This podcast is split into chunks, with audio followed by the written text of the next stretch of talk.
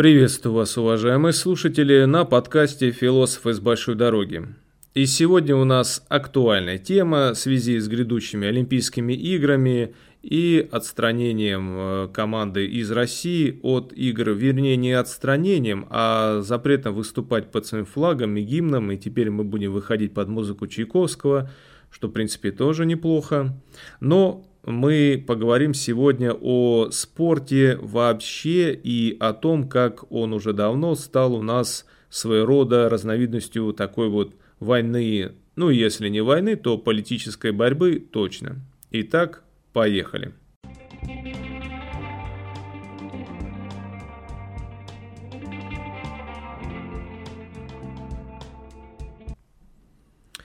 Помните, о спорт, ты мир – мне кажется, что уже давно не мир.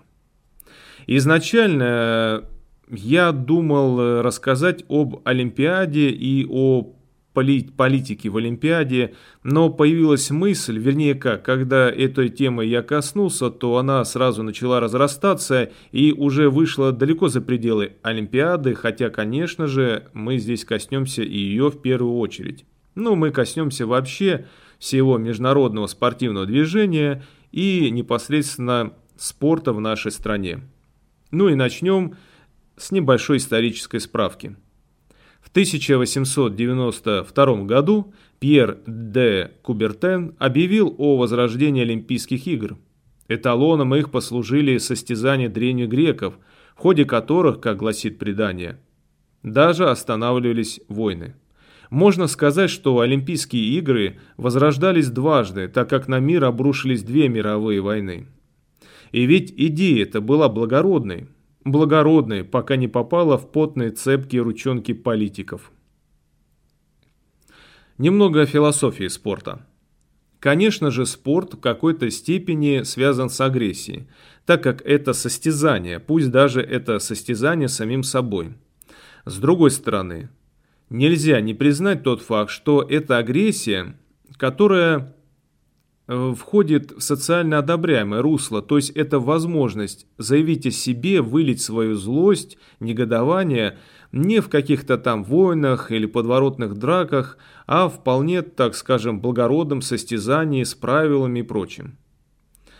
Если, например, брать боевые виды спорта, то часто любят говорить, что, мол, вот, дескать, боксеры профессиональные, либо бойцы ММА, они все заточены под деньги, они вот часто, смотрите, дерутся, там пьянствуют. Ну, на самом деле это не так.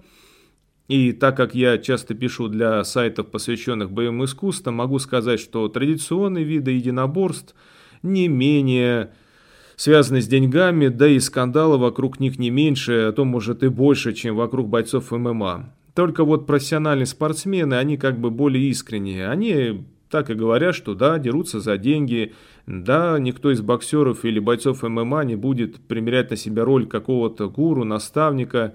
Ну, хотя и такие есть, и, кстати, есть и на российской почве, например, тот же самый Шлеменко, который почему-то решил, что он у нас разбирается в педагогике и может э, говорить за весь народ о том, что нужно, какое нужно воспитание молодежи. И вообще, куда ни плюнь, у нас здесь в кавычках в наших российских ММА то педагоги, то доценты, ну, кто в теме, поймут меня. С другой стороны, если говорить о спорте как масштабном явлении, то он, к сожалению, себя, конечно же, давно дискредитировал – и дискредитировал руками и устами политиков. Когда начались разговоры о пацифизме, дружбе народов и прочем, а на деле-то всего этого не было. И что мы видим? Сплошную лицемерность лозунгов. Спорт в целом и олимпийское движение в частности давно превратилось в такой вот способ ведения тихой войны. Сейчас, после того, как нас в очередной раз поимело международное спортивное сообщество из-за наших непомерных внешнеполитических потуг, вопрос спортивных состязаний стоит особенно остро. Тут же сразу же самолюбие было задето что-то. И особым камнем преткновения, конечно же, стал запрет нашим спортсменам выступать под российским флагом и российским гимном. Ну а кто виной? Конечно же, загнивающий Запад, они там анализы нам поделали и все прочее.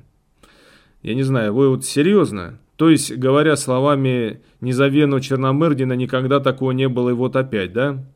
Спорте, конечно же, прямо все чистые и благородные. И здесь давайте еще немножко истории. Допинг вообще не всегда был под запретом. Даже здоровье многих спортсменов, видных, от этого пострадало. И, кстати, пострадал от этого даже отчасти и знаменитый Брюс Ли. Как выпутывались наши спортсмены, так как с этим у нас была напряженка, а выпутывались таким вот образом – вы можете, кстати, найти это в старых хрониках. Э, был выпуск даже передачи «Как это было», где наши спортсмены рассказывали о том, как федерации выделяли специальные средства, закупали там сувениры, красную икру, водку, ну, с чем у нас ассоциируются э, русские и что можно было взять, да, там, за, привезти за границу, чтобы все это выменять на допинге у зарубежных спортсменов. Я, конечно, понимаю, что это такой прям сильный удар по патриотизму, но, как говорится, из песни слов не выкинешь. Чистой Олимпиады уже тогда не было, и речь идет о 60-х и даже раньше, и всего прочего вот этого периода, когда допинг стал уже под запретом, но стал он под запретом намного позже. И наши спортсмены часто приезжали без допинга не потому, что были настолько идейными и верными гуманистическим посылам спорта, а потому что просто государство не могло их обеспечить им. Спорт вообще и спорт в России вдвойне всегда связан с международным статусом. Мы вроде как кричим с вами, что нам никто не нужен, мы сами себе классные ребята, партнеры, друзья. У нас ведь в союзниках такие мощные державы, как Республика Чад, Танзания, Венесуэла. Но вот при этом, при всем, нам всегда важно признание ненавистного Запада. Если в тех же странах Европы Олимпийские игры не всегда и далеко не всегда являются наиболее важным для карьеры спортсмена, то у нас все туда рвутся, потому что это слава и деньги. В других странах тоже любят похвастаться победами на Олимпиаде, но, например, в той же Германии можно сделать неплохую спортивную карьеру э, в Олимпийских играх и без участия в Олимпиаде. А, к сожалению, у нас Вообще многие виды спорта существовали только благодаря статусу Олимпийских игр. И опять немного истории. Дзюдо. Некогда популярная в нулевых, э, сами знаете почему, годах э, борьба, наше все, можно сказать, президентский вид спорта. Его бы вообще никогда не было бы в СССР, не будь эта борьба олимпийским видом. Основателя дзюдо в России благополучно Сгнобили за стенках НКВД. Упоминать о нем, как и о джиу-джитсу, было вообще нельзя. Но дзюдо стало тем видом, в котором нужно было утверждать себя. Ну, то есть в противоборстве с капстранами. Случилось это и с многострадальным на тот момент дзюдо, поэтому сразу же быстро переквалифицировали наших борцов-дзюдоистов, стали уже разучивать эту борьбу. Случись, например, это с многострадальным и корявым советским карате, стань оно тогда олимпийским видом, и у нас бы были свои каратисты-чемпионы, не было бы этого самодатовского корявого советского карате, и никто бы не осмелился его бы запрещать. Но вот теперь, раз мы коснулись вопроса о флагах и гимнах, э, а нужны ли вообще флаги? Я лично давно слежу за мировым спортом, и я всегда любил спорт, мне нравилось смотреть Олимпиаду, но вот кроме ублюдочных политических акций, я в нем уже давно ничего не вижу. Лицемерие политиков, подковерная возьма, возня, средства манипуляции – вот все, что сейчас из себя представляет международный спорт. Теперь это истерия вокруг, вокруг флагов. Но, честно говоря, Нашим талантливым спортсменам давно пора искать себе местечко где-то, где они бы были более защищенные. В тех странах, где бы их действительно ценили. С нашим победоносием на данный момент им не светит ничего, кроме аутсайдерства на мировой арене. Постоянно их будут ловить на чем-то, прижимать, и всему виной опять-таки политика. Век спортсмена короток. А тут и вовсе наша, скажем так, Державная амбиция делать все, чтобы не дать ему себя реализовать. Я бы вообще, честно говоря, на данный момент отменил бы все флаги и гимны. Деньги и даже дорогие награды. Ну, конечно, я утрирую, какие-то награды должны быть. Человек должен получать вознаграждение за то, что он хорошо делает. Спортсмена надо поддерживать, но раз спорт стал политикой, единственный шанс как-то вернуть ему былую репутацию, избавить от всего этого политического дерьма, можно только упразднив все эти брязгания медальками, флагами. Пусть побеждает не страна, а спортсмен или команда. Не надо гимнов и флагов.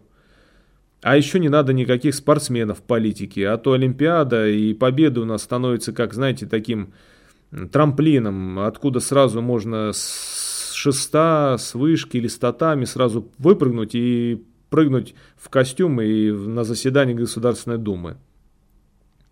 Давайте все это упраздним, пусть спортсмен отдает себя целиком спорту. Например, на тех же самых турнирах по единоборству не надо никаких флагов. Представляйте свой стиль, свою школу. Да и давайте будем честными. Когда кто-то говорит, что его родина отдельный регион, что он представляет его интересов, то мало у кого он ассоциируется с Россией в целом. Конечно же, все наши спортсмены выходят под российским флагом, но зачастую выходят под флагом, например, своей исторической родины, своего региона. Да и давайте будем честными. Недавнее противоборство в смешанных боях отдельных личностей вообще никак не связано с российскими там интересами. Ну, вспомним, Подрались Хабиб и Конор, например. А при чем здесь вообще Россия и Ирландия? Начнем с того, что Конор в принципе не американец. Говорить о противостоянии двух сверхдержав здесь не приходится. Я вообще не понимаю, как после этих трэш-токов, э, обливания друг другу грязью, можно выходить и нацеплять на себя государственную атрибутику или размахивать флагом. Э, честно говоря, мне бы было стыдно. Ну а что касательно неолимпийского спорта. Если уйти вокруг вообще от этих всех истерий вокруг флагов, вокруг Олимпийских игр, то можно увидеть, что спорт себя прекрасно чувствует и без всего этого международного соперничества. Необходимо развивать студенческие виды спорта, как, например, это делают в Англии, в Японии, в Штатах. Есть целые виды единоборств, например, которые вышли из студенческой среды. До сих пор существуют такие аутентичные игровые виды спорта, виды борьбы, которые развиты, например, в Оксфорде, в Кембридже, э, например, борьба схожая внешне с кэтч-рестлингом. В Японии есть целое направление дзюдо, касен-дзюдо, которое развито лишь в нескольких университетах, но развито в этих университетах. До сих пор живо, если не ошибаюсь, в девяти японских университетах. Ну и, к сожалению, мы опять в этом отстаем. Вообще студенческое братство это то, что исчезло после революции, скажем так. Оно-то и при царе зажималось, но тем не менее. Ну а исчезло почему? Потому что большевики учли ошибки царизма и не повторили, ну в данном случае не повторили их. Университеты и вообще студенческая жизнь у нас совершенно беззубая, бесхребетная. У нас нет круг, своих клубов, у нас нет своего ученого братства. А почему так? А потому что государству у нас всегда было невыгодно с советских времен наличие какого-то гражданского общества, потому что даже наличие своего вида спорта – это уже говорит о какой-то внутренней университетской культуре, о чем-то не под контролем государства, о каком-то зачатке даже, возможно, внутренней жизни гражданского общества, не дай бог-то. А ведь э, как раз под надзором у нас всегда интеллектуальные виды деятельности были как можно, скажем так, более сильно развиты, потому что в этом всегда находилась своя диссидентская основа, диссидентские круги. Поэтому какой уж там студенческий спорт. Ну и как печальный итог. Все плохо. Спортивные движения стали ареной политической борьбы, Федерация крепко засилит чиновники от спорта. А если говорить о России, то мы все ниже и ниже скатываемся в международное спортивное аутсайдерство. Аминь.